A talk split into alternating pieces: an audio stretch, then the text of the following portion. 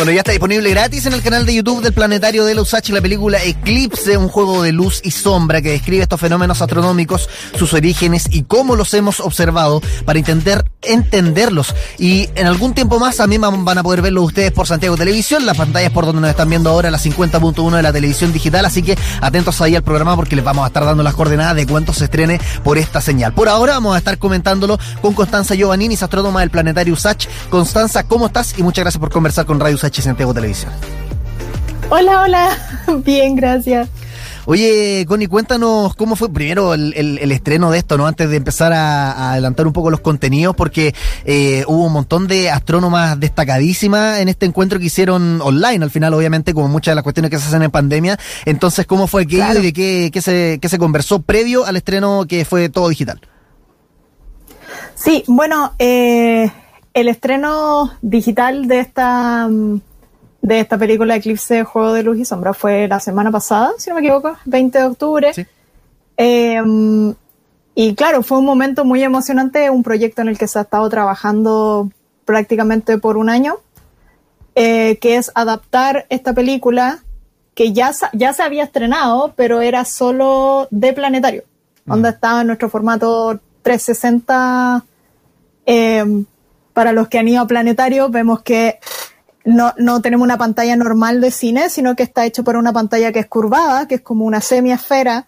Entonces hubo que hacer toda una adaptación y lo que estamos estrenando ahora es la adaptación de esta película, ahora en versión Full HD. Así que hicimos un lanzamiento con una, como con una previa, por decirlo, eh, por Instagram, donde teníamos astrónomas eh, invitadas, teníamos a invitada a Mónica Rubio, a Javier Rey de Star 3, estuvo Jacqueline Moreira, director del planetario, y, mm, y eso, tuvo un, como, una, como una previa para conversar un poco del tema y luego eh, lanzar primero por nuestro canal de YouTube y como habías dicho bien, eh, próximamente lanzarlo también por la televisión abierta, por Santiago Televisión y por NTV. Oye, eh, Constanza, y los eclipses, porque tenemos distintos tipos de, es parte de lo también lo que se puede ver en la película, ¿no? Como para empezar también a adelantar parte de, esos contenidos. Eh, nosotros hemos visto algunos eclipses acá en el país, pero ese es solamente un tipo de eclipse, los que más como, digamos, llaman la, atención y generalmente todos los turistas del planeta al final eh, han venido a nuestro, a, nuestro país eh, por estos eventos. De hecho, viene uno en, algún tiempo más en la, en la Antártica. Entonces, ese es un tipo de eclipse si podemos como aclarar eso también porque hay dos distintos. Claro.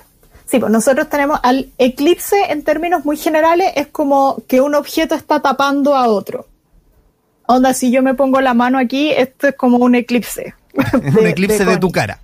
claro. claro, un eclipse de mi cara. Entonces tenemos los dos tipos principales de eclipses que nosotros podemos ver son los eclipses de sol, que son por ejemplo los que vimos el año pasado en diciembre, en julio del 2019, que fue cuando, para lo que se estrenó originalmente esta película, cuando empezó nuestra gran temporada de eclipse. Y el otro tipo de eclipse es el eclipse lunar, en el cual eh, la Tierra está entre medio del Sol y la Luna y como que la Tierra le hace sombra a la Luna. Mm. ¿Cachai? Entonces ahí la luna no es que no se vea, se, se, ve pero como roja, porque pasa como parte nomás de la luz que atraviesa la atmósfera y alcanza a llegarle. Entonces, cuando vemos esas imágenes que son así como estas lunas rojas de sangre, es un eclipse lunar. Mm. Y un eclipse solar es cuando la luna está entre el sol y la tierra eh, y nosotros desde la tierra vemos el sol derechamente que se tapa y se ve este como, como, o se ve un cachito del sol en los lugares en que está la totalidad derechamente se pone más oscuro, em, que son los eventos grandes que hemos tenido, que es mucho menos común que ocurran en el mismo lugar. Mm. básicamente. Oye, Connie, ¿y por qué los eclipses más allá? Porque, digamos, los que no somos astrónomos, astrofísicos, eh, nos interesan los eclipses más que nada por su belleza, ¿no? El atractivo turístico al final para distintas zonas, como que va por ahí un poco el lado, pero desde la ciencia y la academia tienen toda una utilidad por la data también que entregan. Entonces, si nos puedes contar un poco cuál es la utilidad que tienen desde esa perspectiva los eclipses para ustedes, los, los astrónomos, los astrofísicos y para la ciencia en general. Claro. Eh, sí, eh, estudiar eclipses también nos puede dar datos súper importantes. Uno, por ejemplo, es para observar el sol, ya que la parte, como la corona solar, que es esta capa como más exterior del Sol, es algo que normalmente no podemos observar bien porque la parte de al medio del Sol brilla mucho. Entonces, todo lo, toda esta corona que está alrededor normalmente no se puede observar tan bien. Entonces, en un momento de un eclipse, se pueden hacer observaciones de la corona solar y eso nos permite estudiar mejor cómo es la, como la composición del Sol, su atmósfera, etcétera. Y también eh, un ejemplo súper interesante sobre ciencia y eclipses solares fue un experimento en el que se comprobó la teoría de la relatividad de Einstein, en que, claro, teníamos que observar eh, el movimiento como de la posición de ciertas estrellas cercanas al Sol debido a que la masa del Sol curva el espacio-tiempo a su alrededor.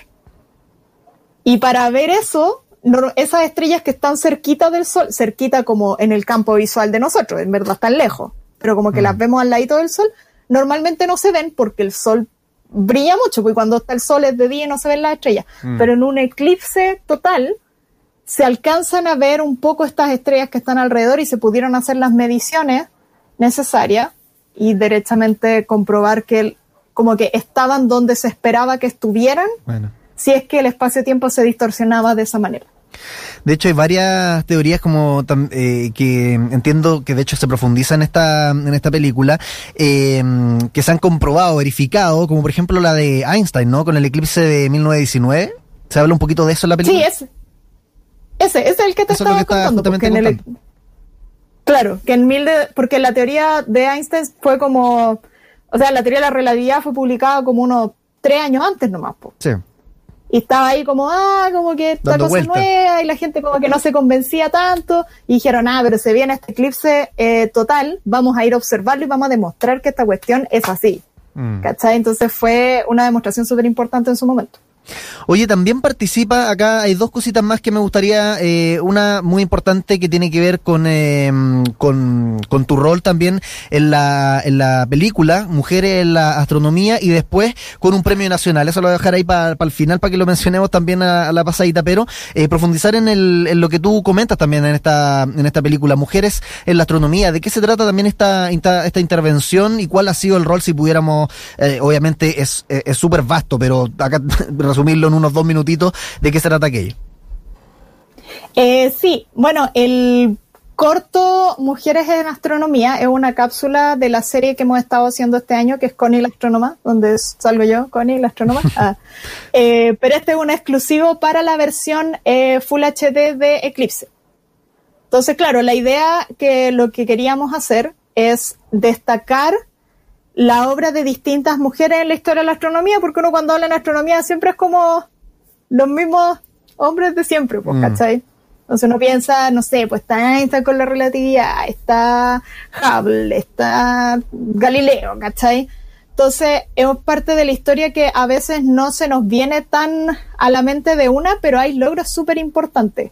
Y fue, en verdad fue un video difícil de hacer porque, claro, el corto son como cinco minutos y si uno se pone a buscar aportes de mujer en astronomía, son caleta. Me costó caleta cortar como a quién, a quién pongo y a quién no, ¿cachai?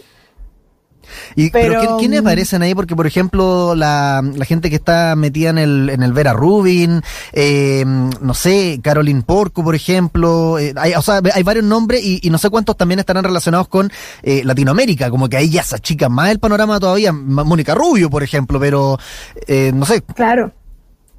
Sí, pues es difícil porque más encima como abarcando toda la historia, partimos desde, desde, los, desde el principio eh, de la astronomía como ciencia con Hipatia de Alejandría, estamos hablando del año 300. Claro.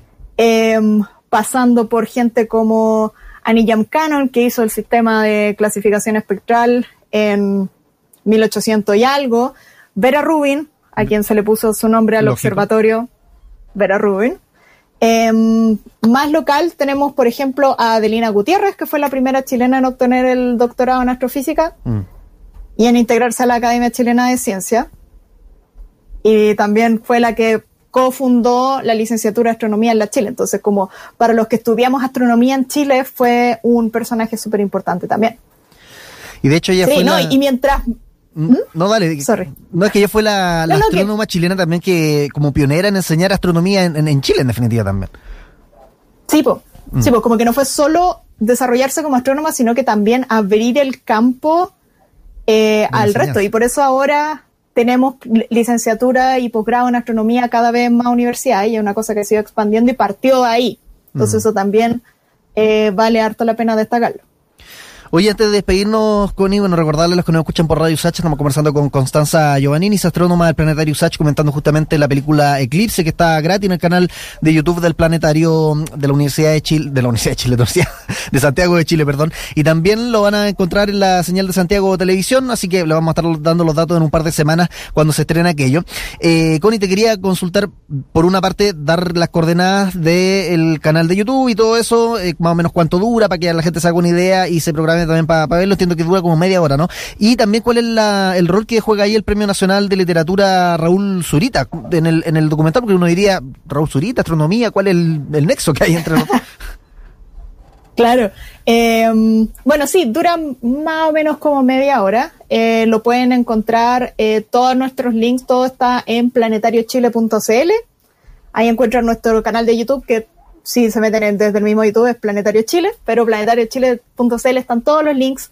Y lo otro es que, claro, en el documental hablamos harto de ciencia, eh, cómo ayudan los eclipses, la historia, lo que se ha aprendido, etcétera, pero también su conexión con el arte, porque los eclipses ha sido algo que eh, ha inspirado a la gente, onda, hay cuadros, eh, hay poesía, etcétera, y así es como llegamos al premio de literatura Raúl Zurita, que tiene un extracto, nos narra un extracto un poco de poesía de, relacionada e inspirada por los eclipses, como para hacer esta mezcla entre ciencia y arte que nos gusta como no hacer todo tan cuadrado, sino que además que sea algo como inspirador y bello para la gente. Ya vos, Connie, oye, gracias por conversar con nosotros, invitados, invitadas todos a entrar ahí al canal de YouTube del Planetario de la USACH para ver Eclipses, un juego de luz y sombra. Abrazo grande y gracias por conversar con Radio USACH Santiago Televisión.